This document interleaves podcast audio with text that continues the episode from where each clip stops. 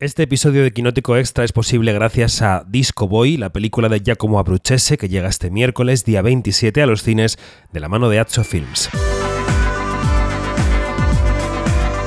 Quinótico Extra, el podcast de Quinótico para saber más con David Martos. Quinótico.es Hola, ¿qué tal? ¿Cómo estáis? Nuevo episodio de Quinótico Extra. En este caso hablamos de una película que estuvo en la Berlinale, Disco Boy, protagonizada por Franz Rogowski, una historia de inmigración, de identidad nacional, también de nueva masculinidad, de la que hablaremos en este Quinótico Extra, y cuyo tráiler suena así. Vous êtes clandestin Sans papier C'est pas un problème. Vous venez d'où Belarus, Lozno. Vous avez des proches? Quelqu'un alerté en cas de souci? Non. Êtes-vous prêt à prendre des risques? We are MEND, the movement for the emancipation of Niger Delta. We are men. Ici, chacun a sa chance. Bienvenue à la Légion étrangère. Y sobre el tráiler de Disco Boy, saludo a quienes van a comentarla conmigo esta mañana. Janina Pérez Arias, buenos días, ¿cómo estás? Hola, ¿qué tal? Disco Boy, la vimos Muy en Berlín. ¿no? Hoy sí, sí, sí, sí, sí, sí. Recuerdo aquel pase también. Begoña Donat, ¿qué tal? Buenos días. Hola, buenos días. Yo recuerdo que Begoña estuvo conmigo en ese podcast diario que- en el que nos tocó Disco Boy, que fue el mismo que el de Past Lives, me parece, en Berlín. ¿Cómo estás, Bego? ¿Qué te parece recuperar la película tantos meses después? Me parece muy bien porque además Luis y yo tuvimos la suerte de poder verla hace una semana en el Festival de Sevilla y, y salimos conmocionados. Mm, qué buen verbo para hablar de una película. Ya la gente levanta las orejillas para querer verla. Y Luis, ¿cómo estás? Buenos días, Luis Fernández. Eh, pues estupendamente, la verdad, con muchas ganas de, de hablar de Disco Boy, eh, que fue una experiencia intensa, muy onírica, muy interesante, la verdad. Bueno, pues eh, Disco Boy es la mm, película de Giacomo Abruzzese que, con, el que, con la que se ha presentado un poco al mundo, ¿no? Que como decía eh, Begoña, estuvo en la Berlinale, pero ha pasado recientemente por el Festival de Cine Europeo de Sevilla. Así que venga, voy a empezar por Luis, que tiene también reciente el visionado. Eh, ¿Cómo resumirías la trama? Sé que en parte es fácil, pero en parte es difícil de la película, porque tiene una parte que sí que es más fácilmente resumible y otra que menos. Eh, ¿Cómo resumirías la trama y, una primera aproximación tuya a la peli, Luis? Eh, pues Disco Boy nos cuenta la historia de Alexei, al que da vida Frank Rogowski, y es un emigrante que cruza media Europa hasta llegar a Francia en un viaje complicado, como ya hablaremos ahora cuando entremos más en detalle. Y al llegar a Francia se alista en la Legión extranjera francesa, que viene siendo un cuerpo militar que, que concede el pasaporte francés a cualquier extranjero, aunque sea indocumentado, mientras sirva eh, a ese cuerpo militar y al cabo de unos años, creo que eran cinco años de servicio, ya le concedían eh, la nacionalidad francesa. Y en ese alistamiento, pues empiezan sus viajes por el mundo para un poco luchar por los intereses de Francia. Y dejémoslo aquí un poco, el personaje tiene un viaje a Níger, que es una de las partes centrales de la película, donde su planteamiento vital cambia de alguna manera, digamos.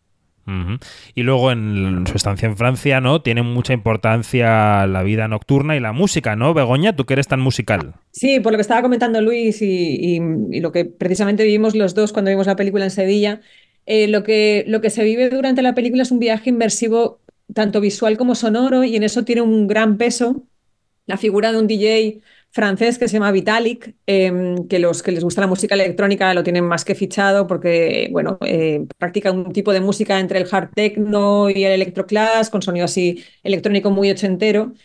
Y a Bruché se le encargó eh, que precisamente diera esa atmósfera como de psicodelia, como de chamanismo en ocasiones, que le da también cierta espiritualidad mm, no solamente a las escenas que, que suceden en el Club de París, sino a todo el conjunto de, de la película, porque realmente hay una conexión eh, entre lo que es la, pista de baile y este viaje personal de redención que vive el protagonista. Eh, en su momento estuve hablando con, Abruchese sobre, porque, bueno, viniendo de Valencia, eh, pues eh, conozco un poco cómo, cómo se ha conectado la escena rave con, la espiritualidad, cómo se considera un acto casi ritualístico el acudir a una discoteca, ¿no? Ese encuentro entre feligreses eh, unidos por, por, la música. Y entonces eh, Abruchese coincidió conmigo en que sí, en que realmente la escena electrónica es un espacio de culto y de hecho me dijo que el club está ubicado en una iglesia. O sea, él, él, él decidió utilizar una iglesia desacralizada como el escenario de ese club. Y eso lo que le da a la pista cuando tú estás viendo la película es como una verticalidad que le da un, un ascenso, digamos, a esa, a esa espiritualidad que él estaba buscando, a esa dimensión de santidad, podríamos decir. Mm. Yanina Pérez Arias, primera aproximación a la película, ¿qué? Oye, a mí de verdad que me parece, a ver, lo que ha dicho Begoña es que de verdad que es que le da en el clavo porque, porque te mete la música es aquí determinante porque te mete en esa, en esa atmósfera eh, así como de, como psicodélica, de ensoñación, pero a la vez este, hay como una, está la, parte del mundo real, ¿no? O sea, son, son como, son como dos, dos cosas paralelas eh, o dos mundos paralelos, dos narraciones paralelas, pero que, que, que logran eh, muy bien amoldarse y, y, servir a la narración. A mí de verdad que me parece una película magnética. Eh, es de este tipo de películas que no puedes dejar de ver, o sea, tú no puedes dejar, tú no puedes eh, desviar la mirada, uh -huh. porque tú estás como, como con el miedo de que va a pasar algo que, que, te vas a perder y es clave para la historia. Y es así. O sea, no estoy inventando nada, eh, todos podemos decir lo mismo, pero bueno, y, y, y muy, mucha parte de ese magnetismo es culpa de Franz eh, Rogowski, porque de verdad que es un actor que tiene una presencia que, que, que la cámara le, le, le, no es que le quiera, lo disecciona. o sea, es una cosa eh, muy, muy fuerte eh, lo que hace Franz eh, con, toda esa eh, con, con, todo ese trabajo físico, y no me refiero solamente al trabajo físico este de, de, un soldado, sino también cuando no se mueve, cuando tú crees que no se está moviendo y resulta que te está transmitiendo un millón de cosas allí. Entonces, claro, eh, allí también entonces está lo que ha hecho lo que ha hecho el, este director, que me parece a mí que sea su primera película después de venir de, de, varios, de varios cortos que han sido reconocidos y todo esto, pero que ya como a, a Bruce eh, eh, haya tenido el tino de, de convocar a, a Franz, eh, pues de verdad que mereció mucho la pena porque Franz lo ha contado muchas veces que, que, que ya como lo estuvo fastidiando durante tanto tiempo que él dijo, mira, a hacerla. Ya, lo hago. Bueno, la otra gran película del año de Franz Rogowski es eh, Passages, de Ira Sachs, eh, uh -huh. que también estuvo en Berlín. Y aparte de haber pasado antes, creo que por Sundance, ¿no? La película. Eh, sí. y, y, y, me llamó mucho la atención em, cuando yo pude entrevistar a Franz Rogowski, que lo, entrevisté por esta película, Passages, y no por Disco Boy, eh, su fisicalidad en la vida real, ¿no? Su fisicalidad, eh, cómo se relacionaba eh, casi corporalmente y físicamente con Ben Whishaw, que es el coprotagonista en las entrevistas. Ellos se tocaban, se acariciaban, se hacían como mucha compañía, que es una que es una fisicalidad distinta completamente a la que presenta en pantalla en Disco Boy, pero que, pero que es un poco la, otra dimensión del mismo ser, ¿no? Que es una, es una persona, es una presencia muy característica y muy física. Eh, ¿Cuál es tu aproximación a Franz Rogowski? Eh, Luis, ¿qué tipo de actor te parece? ¿Te gusta en esta película? ¿Cuáles son sus matices? Háblame un poquito de él. Eh, pues me interesa esta pregunta que me haces ahora mismo, porque mirando un poco su filmografía, eh, me resulta curioso que realmente es un actor que lleva trabajando desde el 2013, 2014, en 2015 creo que fue la primera película, que aparecía en La Victoria de con Costa, eh, y previamente tenía una película alemana. Es, decir, lleva menos de 10 años trabajando y para mí es un actor asentadísimo eh, en la industria europea, pero tenía la sensación de que había trabajado mucho más. Lleva 20 títulos, que está muy bien en, en estos años, pero tenía la sensación de, por la calidad de los papeles que ha hecho, que eh, era una figura como más prolífica, que llevaba mucho más tiempo. Eh, lo que a mí me indica es un poco que habla de, su calidad como actor. Siempre que hace un papel, eh, tiene un gran peso en sus películas. Recuerdo Great Freedom, por ejemplo, de hace un par de años, Vida Oculta de, de Malik, Happy End de Michael Haneke. Es un autor que ha ya ha estado trabajando con los grandes, con autoro- autores de, de la industria del cine y aparte que elige muy bien sus papeles. Y creo que este año es un poco ya el definitivo para él con, con estas dos películas, con Passages y Disco Boy, porque creo que hace cosas muy diferentes en las dos, pero que, que creo que también tienen puntos en conexión porque eh, dentro de esa masculinidad que se retrata en Disco Boy, también hay algo no decirlo homoerótico, pero sí eh, hay mucha fisicalidad de la que tú hablas, David, en, en la película, eh, sobre todo al inicio con, bueno, podemos explicar un poco de la trama de la película, que eh, el personaje de Franz hace este viaje a través de Europa, Con un eh, compañero, con un amigo. Francia, Mm. con un compañero. Y hay eh, una ternura, hay eh, alguna caricia, hay algún acompañamiento en ese viaje que es súper cortito, que es, es, eh, el inicio de la película, pero sí que hay algo de eso. Y pues también hay algo de esa fraternidad entre- con los compañeros de, del cuerpo militar, que empieza con una rivalidad, pero que acaban eh, haciendo esa gran piña y compartiendo momentos de gran intimidad entre ellos. Mm. Entonces, eh, me parece súper interesante cómo dialogan estos dos proyectos que ha hecho eh, en este año y me parece que la interpretación que hace en Disco Boy es, es soberbia porque encuentra matices en un papel que podría caer muy fácilmente en un arquetipo muy básico de el militar traumado, digamos, y encuentra matices donde a lo mejor otros actores no, no sabrían encontrarlos. Me parece una, una interpretación súper sutil, súper súper tierna incluso en muchos de los momentos de la película. Begoña, tu aproximación a este protagonista, Franz Rogowski. Sí, yo destacaría eh, su pasado como bailarín. Entonces, em, tanto las escenas de baile en el club como una escena de combate, que ahora hablaremos de, esta escena de combate, em, están muy marcados por el hecho de que él tiene un pasado como bailarín y coreógrafo. Entonces, la fisicalidad de la que estáis hablando también está empapada por su dominio del lenguaje del cuerpo. Entonces, claro, aparte de que tiene un rostro em, que, transmite Igual le puedes ver un rostro impasible, como lo puedes ver todos los matices de las emociones en su, cara.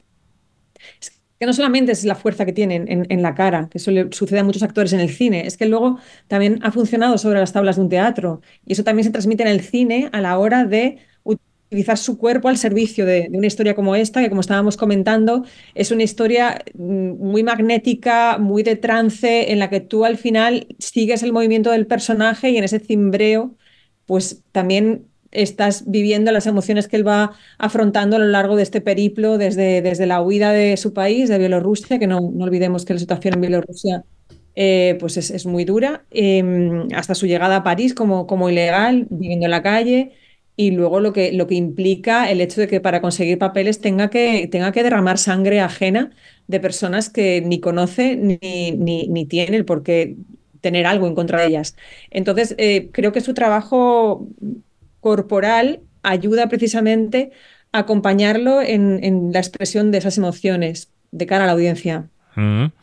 Antes de entrar a las escenas eh, favoritas o a las escenas que creéis que pueden retratar mejor esta película y que podamos oír algún fragmento, os quería preguntar por la estética de la película. La estética es muy determinada, tiene eh, una aproximación determinada, digamos, hacia los escenarios naturales que se correspondería con el principio de la película y con toda la parte de África, cada una con sus tonos, pero que tiene una manera de ver la, de, tratar la fotografía, digamos. Y luego las escenas de discoteca tienen también una estética muy particular. Yo no sé si, si habéis identificado qué estética es, qué os, cómo os parece que Giacomo Abruzzese se enfrenta al trabajo de cámara en esta peli. Eh, Yanni, por ejemplo, si quieres, ¿no? ¿Qué te pareció? Bueno, a mí me parece que el trabajo de Abruzzese con el Elem eh, Lubart, que es la, eh, la directora de fotografía, ha sido una cosa impecable.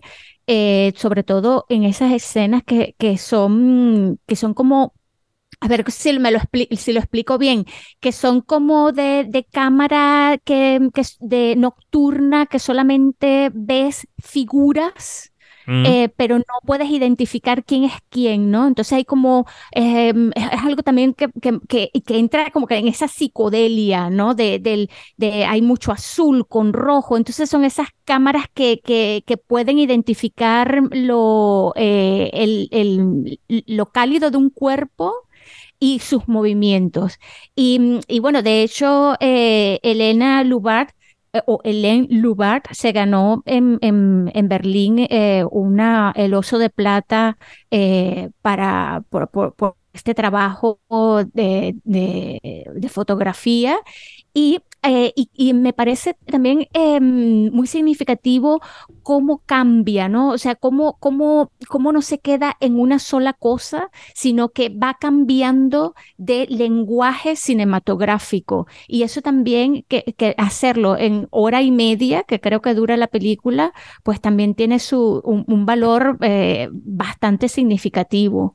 Eh, de verdad que me, me, he quedado, me he quedado muy, muy, muy sorprendida con este, con este trabajo de Hélène Lubart. Mm. La estética, Begoña, ¿qué dirías tú? Tú que tienes esa percepción también sobre la forma de las películas. Pues a ver, es que precisamente lo que estaba buscando era que hubiera una conexión entre esa primera parte de la película. Bueno, yo diría que la película tiene tres actos, no lo hemos contado. Uh -huh. Pero la película empieza con la historia de un personaje. Hay un segundo personaje que no hemos nombrado, nombrado pero es fundamental, que es un ecoterrorista en el delta del Níger, que está intentando proteger su, su pueblo, su, su, su región de, del expolio que se está llevando a cabo a través de, del petróleo. Eh, y un tercer acto que sucede en París, eh, en este club del que estábamos hablando todo el tiempo. Entonces, ¿qué sucede? Que lo que buscó Abruchese fue una conexión entre ese segundo y ese tercer acto. El segundo acto transcurre en la selva de Níger, el tercer acto ya os hemos comentado que es en la capital francesa. Y entonces lo que buscó fue esa cámara infrarrojos que está comentando Janina, esa filmación con cámara térmica, los colores que están en, en un combate cuerpo a cuerpo que se, que se ve en ese segundo acto. Esos colores los exportó, buscó esa misma gama cromática para que fueran las luces de la discoteca. Entonces ahí ya hay una continuidad y una conexión de, del espectador en el embrujo que vive el personaje por su experiencia en la selva. Y luego hay un momento en el que el personaje se queda dormido. Contando esto, no estoy haciendo ningún spoiler, eh, tranquilos todos. Pero hay un momento en el que él se queda dormido en un parque de París y la estábamos viendo Luis y yo y de repente decíamos, pero ¿qué pinta esa planta en un parque en medio de, de Europa? Y es que fue exprofeso por parte de Giacomo introducir un tipo de vegetación que es un, vegetación, un tipo de vegetación selvática, para que también el espectador tenga como, como esa, ese desvarío que vive el, el, personaje que no ha conseguido, o sea, que su cuerpo puede estar en, en, Francia, pero su alma, parte de su alma, se ha quedado anclada en esa experiencia traumática que vive durante la guerra. Entonces, vamos, el oso de oro a la mejor contribución artística, súper merecido. Bueno, para que luego alguien diga que las películas eh, son facilitas de hacer, ¿eh? que no tienen nada detrás, que no tienen un plan. Bueno, hay una cosa mía. que no hemos dicho, y es que a, a Bruchese le ha costado 10 años hacer esta película. Uh -huh. Poca broma, ¿eh? No, no, totalmente, totalmente. Eh, es que eh, levantar una película es algo muy costoso, es algo muy complicado y es algo que tiene mucho pensamiento detrás, que, que eso hay mucha gente que lo ignora, ¿no? Quiero decir que la facilidad del acto de ir a un cine y pagar una entrada a veces no compensa todo el trabajo que hay detrás, por mucho que luego mm. entre el gusto, que te guste o no una película, pero más allá del gusto, el trabajo que lleva detrás a veces es inconmensurable. Eh, Luis, empezamos, si te parece, por momentos favoritos de la película, por escenas. ¿Cuál destacarías tú? Bueno, voy a intentar no robar algunas de las favoritas que comentábamos antes de empezar esta grabación. Y entonces yo me voy a decantar por una escena sin, que no puedo escribirla mucho para no hacer mucho spoiler, pero es una escena en, en la discoteca, ya en ese tercer acto, que segundo tercer acto que comenta Begoña, está ahí un poco en, el tránsito, en el que el protagonista cumple con la promesa que le hizo a, su compañero de, de, viaje a través de Europa, que era el tomarse una copa de vino en Francia, un, un, Borgoña además, tenía que ser justo un Borgoña. Y hay una escena preciosa en medio de todo el ruido de la discoteca, y es un momento mucho más introspectivo y me parece que eh, refleja muy bien lo que comentábamos de esta puesta en escena, de cómo la película trabaja el estado mental de sus protagonistas, de cómo todo es un reflejo de las fases por las que pasan. Y creo que esta escena eh, resume perfectamente eso, como dentro del ruido de, de la catarsis colectiva que hay dentro de esa discoteca, el personaje principal hace un viaje interior hacia ese viaje eh, que se había producido unos años antes con uno de sus mejores amigos y en el que cumple finalmente la promesa de tomarse un vino Borgoña en, en Francia. Y me parece una escena preciosa, la verdad. Marno Morneau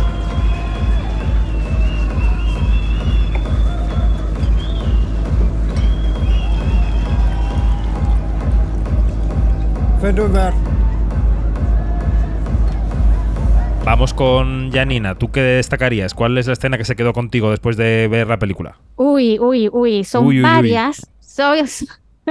Sí, son varias, porque a ver, hay una en particular hacia el final, que es cuando eh, el- el- la persona o el, el soldado que, no sé, comandante, capitán, que dirige a, a esta gente, empieza a cantar eh, el No, no me arrepiento de nada de Edith Piaf Mm. para que los soldados lo, lo, lo repliquen eh, y allí pasa algo. Entonces, a mí me parece ese momento bastante revelador.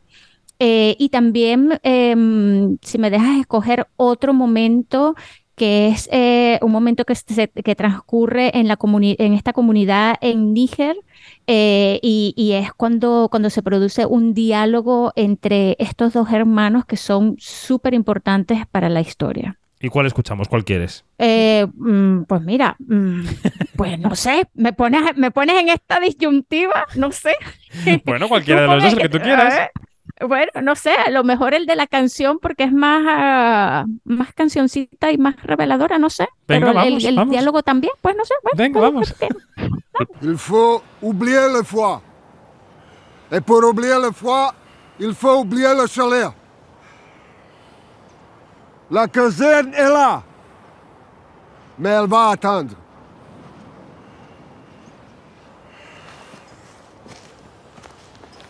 Non, rien de rien.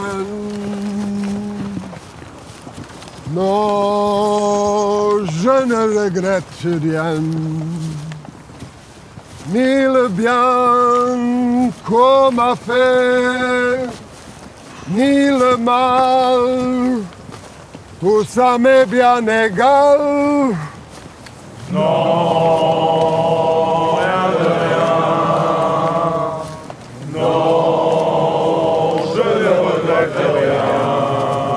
Y Begoña, ¿cuál elegirías tú? La que ha comentado Yanni de la canción de Edith Piaf me parece muy reveladora de lo que es esa, esa fraternidad de la que hablaba Luis, porque están todos hablando, o sea, todos están cantando la canción de Edith Piaf en un francés, pues un francés un poco cochambroso, ¿no? Porque cada uno de ellos lo hace con su acento, entonces es como la integración de ese cuerpo de, de personas eh, de diferentes razas y diferentes orígenes en la legión francesa, ¿no? Que la legión francesa, la legión extranjera francesa tiene un elemento ese como, elemento ese como un poco romántico, que cuando estás viendo la película pues te das cuenta de que no, de que todo es sudor, sangre, vómito y, y- y tierra, o sea que es, es- es la inmundicia absoluta para conseguir los papeles, o sea que de romanticismo nada. Em, pero luego sí que hay una, una, una escena, un par de escenas, de hecho, em, que son escenas de baile eh, de una protagonista que hemos nombrado, que es la, que es la hermana de- del ecoterrorista. Em, ella ha desaparecido de la película y cuando reaparece lo hace vestida con un- una especie de malla metálica eh, de espejos, con lo cual los focos de la discoteca van, van generando destellos mientras ella se va moviendo. Y es un baile que es un baile como tribal que al ritmo de la música de Vitalik se vuelve hipnótico. Igual que el protagonista no puede dejar de mirarla, el espectador también se queda realmente eh, totalmente deslumbrado por, esa, figura ent- entre felina y espiritual y, y chamánica, como he dicho antes, que, que empieza a moverse de una manera que no es la convencional tampoco en una discoteca. Vamos, eh, estaba visto que, que todo lo que tenga que ver con la danza y con, y con la música iba a ser lo que a mí me iba a tirar más. Yo no sé si nos queda ya que, que intentemos recomendar a la gente esta película, ¿no? ¿Por qué creéis que tiene que ver Disco Boy eh, los espectadores este fin de semana en los cines, Yanni? Chicos, es una película para mí que tiene que ver con tomar decisiones. Eh, tomar decisiones em, en la vida que lo hacemos todos, todo- todos los minutos, to- en cada minuto tomamos decisiones, lamentablemente. Sí, y yo creo que, que Disco Boy eh, para mí eh, es, adem- además de ese magnetismo que es, que, que es muy poco, que, que es rarísimo encontrar un magnetismo así en el cine, este, eh, es una buena aproximación a, a esta toma de decisiones en la vida de todos y cada uno de los personajes. Luis, Eh, pues yo creo que es de agradecer eh, cuando vamos al cine y salimos con mucho de lo que hablar y con mucho de lo que debatir. Y creo que Disco Boy, justo de esas películas, por- porque además eh, es una película muy compleja eh, que desmitifica el sentimiento de pertenencia, que te habla eh, sobre el, nacionalismo en sí, sobre esta especie de contrato que adquirimos al, al nacer en determinado lugar, eh, sobre las responsabilidades de Occidente en el resto de zonas del mundo. Tiene temas súper complejos, tiene muchísimas capas que viajan a través de la película, a través de sus personajes, eh, que podríamos estar hablando durante horas de todo lo que aborda la película. Y creo que es eh, un descubrimiento eh, fabuloso el que hace en esta película el director, que no me sale ahora el nombre, perdona, ya que se me ha como, olvidado. ya como Abruzzese. Giacomo, Giacomo Abruzzese, eh, que además firma también el guion, que me parece estupendo. Y creo que es un, un- viaje que hay que experimentar en una buena pantalla y con el mejor sonido posible. Estamos dándole mucha importancia al sonido durante toda la pel- película y a la música, porque es absolutamente desenvolvente. Entonces, cuanto mejor sea el sonido que tengas, una pantalla bien grande, mejor va a ser la experiencia y este viaje onírico y, y medio fantástico incluso eh, va a ser eh, mucho más potente. Entonces, yo recomiendo verlo en la pantalla más grande posible que encuentren. A ver, a ver si la programan en alguna pantalla muy grande, porque esto ya sabéis cómo están los slots de programación. Y este fin de semana llega Bayona y se quedará con las pantallas más grandes. Pero bueno, Begoña, tu recomendación. Eh, coincido, co- vamos, completamente con, con mis compañeros y estoy con Luis, que es una película que no se puede ver en, no se puede ver en casa. O sea, tiene que ser una experiencia colectiva y una experiencia en, en el, vamos, el, mejor sonido y la, y la mejor óptica. Yo mm, lo, lo que vivo al ver esta película es la experiencia de la globalización, ¿no? Cómo, cómo al final estamos todo el tiempo o se está todo el tiempo hablando de un nacionalismo, que es un nacionalismo que, que realmente, realmente es, va en contra de los tiempos. O sea, es inevitable la convivencia entre pueblos, es inevitable la, la inmigración y cuanto antes asumamos el acento del otro, eh, yo creo que, mejor nos irá en esta vida. Eh, luego, otra cosa que me parece muy interesante es cómo se humanizan las víctimas. En la- las víctimas de una guerra, como estamos viviendo en estos momentos, llega un momento en el que se entrena a los soldados para que al otro no lo vean como, como un ser humano, sino como un objetivo, incluso como un animal. Y aquí lo que te transmite es como un soldado siente que lo que ha, que sus, sus actos por, por conseguir, o en nombre de una bandera y por conseguir tener una nacionalidad, pasan por, por eh, acabar con la vida de otras personas.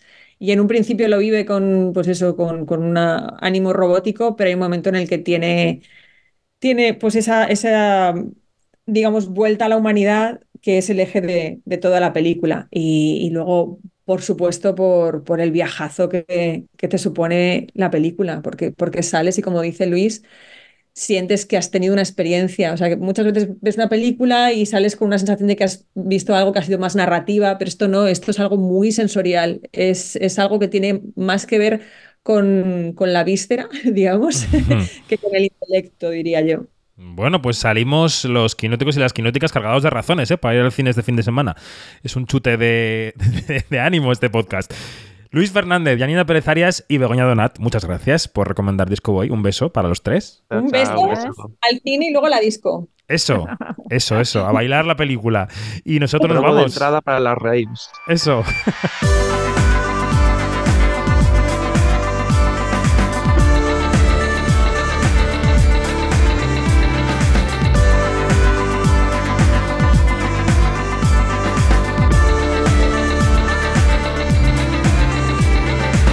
Es todo, más información en quinótico.es, primera con K y segunda con C, y en nuestras redes sociales, donde somos Quinótico. Hasta la próxima.